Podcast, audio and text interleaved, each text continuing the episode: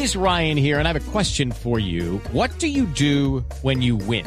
Like, are you a fist pumper? a woohooer, a hand clapper, a high fiver. I kind of like the high five, but if you want to hone in on those winning moves, check out Chumba Casino. At ChumbaCasino.com, choose from hundreds of social casino style games for your chance to redeem serious cash prizes. There are new game releases weekly, plus free daily bonuses. So don't wait. Start having the most fun ever at ChumbaCasino.com. No purchase necessary. BGW. Void were prohibited by law. See terms and conditions. 18 plus. Centro Democrático rechazó las acusaciones de las FARC sobre la posible intención del expresidente Uribe de llegar a sabotear la operación de liberación de cinco secuestrados en poder de esta guerrilla. Simón Salazar.